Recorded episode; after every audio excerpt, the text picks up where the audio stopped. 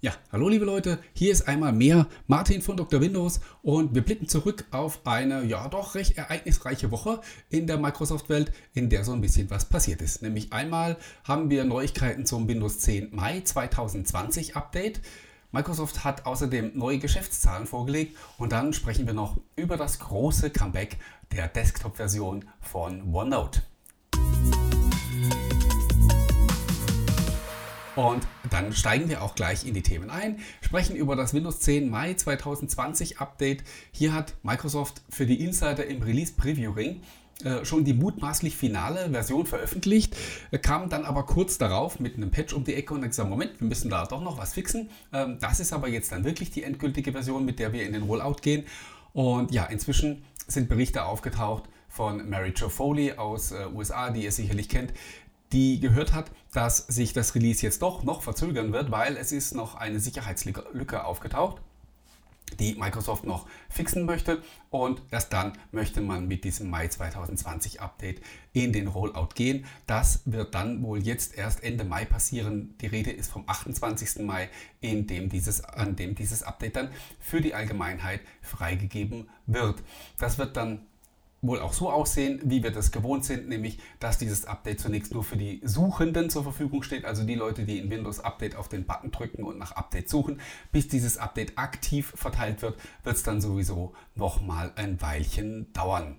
Ja, äh, im Prinzip ist es egal, wer es nicht abwarten kann, kann jetzt schon in den Release Preview Ring gehen, kann sich die Version dort laden und kann anschließend auch aus dem Insider-Programm wieder raus, denn äh, die Version ist sozusagen schon produktiv. Das heißt, wer äh, nicht Insider ist und die Version 2004, so ist ja die, die offizielle Bezeichnung, äh, installiert hat, der kriegt trotzdem verfügbare Updates auch schon ausgeliefert. Insofern ist das Ding schon produktiv, es wird eben nur noch nicht aktiv verteilt.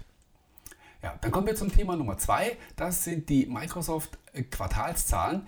Da, ja, die sind wie immer gut, ähm, äh, kann man nicht anders sagen. Die Corona-Krise hat äh, hier nicht viel Schaden angerichtet oder, oder gar keinen, beziehungsweise an manchen Stellen sogar für Auftrieb gesorgt. In nackten Zahlen sieht so aus, Microsoft hat rund 35 Milliarden Dollar eingenommen im dritten Quartal. Ähm, das ist deswegen für Microsoft das dritte Quartal, weil deren Geschäftsjahr am 30. Juni zu Ende geht.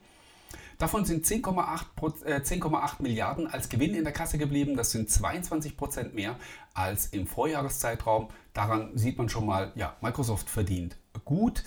Äh, das kommt natürlich äh, hauptsächlich daraus, da, da, äh, dass die Cloud-Geschäfte nach wie vor sehr gut laufen und bei Azure gab es wieder 59% Wachstum. Auch bei Office 365 bzw. Microsoft 365 gehen die Zahlen nach oben. Und hier ist tatsächlich bemerkenswert, dass wir jetzt schon im zweiten Quartal hintereinander einen wirklich enormen Anstieg sehen bei den privaten Office 365 Abonnenten, was ja jetzt auch seit kurzem Microsoft 365 heißt, von 37, Ungrad Millionen auf jetzt über 39 Millionen ist diese Zahl gestiegen. Äh, das sind über 2 Millionen neue Abonnenten in einem Quartal und das ist äh, durchaus bemerkenswert, weil ich habe die Zahl schon eine ganze Zeit lang beobachtet und die hat sich zuvor über zwei Jahre fast nicht verändert. Ist zwar immer gestiegen, aber nicht so wirklich erwähnenswert. Aber seit ungefähr sechs Monaten geht es jetzt da steil bergauf. Und ja, mal sehen, wenn jetzt aus dem ganzen Microsoft 365 wird und da vielleicht noch ein bisschen mehr die Werbetrommel gerührt wird, dann wird die Zahl vielleicht auch noch weiter nach oben klettern. Dann hat Microsoft natürlich auch wieder die rasanten Zuwächse bei Microsoft Teams gefeiert. 75 Millionen aktive Nutzer hat man da jetzt, hat aber immer noch viel Luft nach oben, wenn man sich überlegt, dass es über 250 Millionen Nutzer von Office 365 im Business-Bereich gibt. Dann ähm, ja, kann man diese Zahlen doch mal fast vervierfachen, ohne dass man überhaupt neue Kunden hinzugewinnt. Ne? Ähm, von daher sieht man, da ist noch kräftig Luft. Interessante Zahlen hat Microsoft auch äh, aus der Xbox-Sparte berichtet. Äh, Konsolenverkäufe und so, da reden sie ja nicht so gern drüber, weil ähm, ja, die halt traditionell nicht so, nicht so dolle sind. Aber sie haben erstmals offizielle Zahlen zum Xbox Game Pass genannt. Äh, über 10 Millionen Abonnenten hat man da jetzt.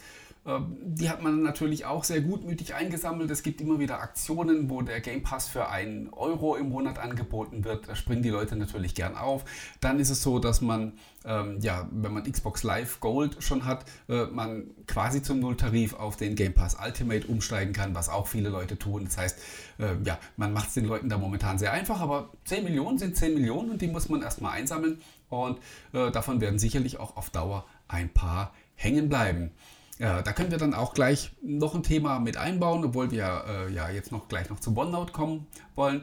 Äh, Project xCloud ist nämlich in dieser Woche gestartet und ich habe glücklicherweise auch eine Einladung bekommen, wie ein paar Leute auch. Also xCloud in Deutschland ist gestartet, in den USA und anderen Ländern ist es ja schon, schon länger in der Preview.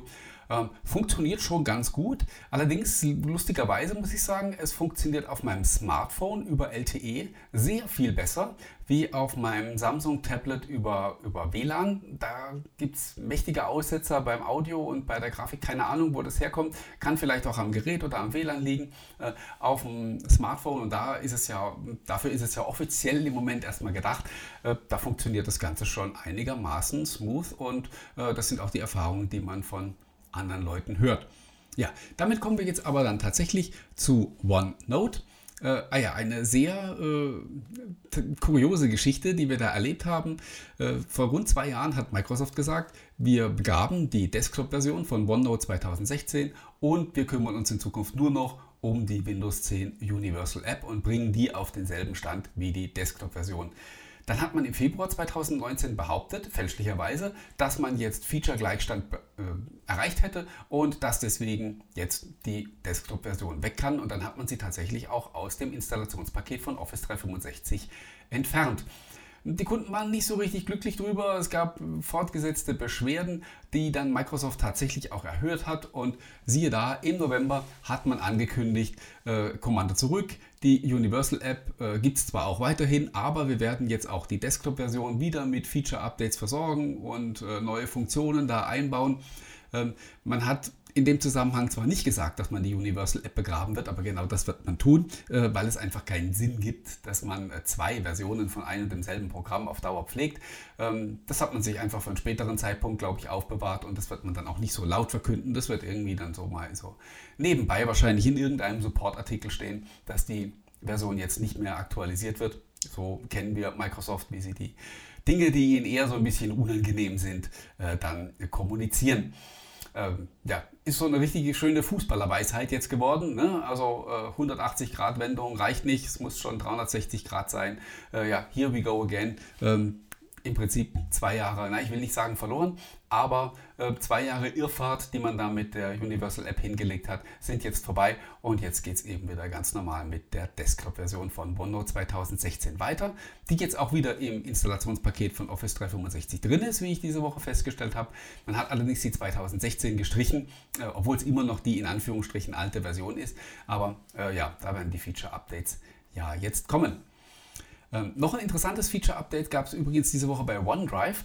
Da ist nämlich jetzt für alle Nutzer die differenzielle Synchronisation ausgerollt. Das heißt, ähm, wenn ihr eine Datei verändert, eine größere Datei, dann wird eben nicht mehr die komplette Datei hochgeladen, sondern nur der Teil, der sich geändert hat.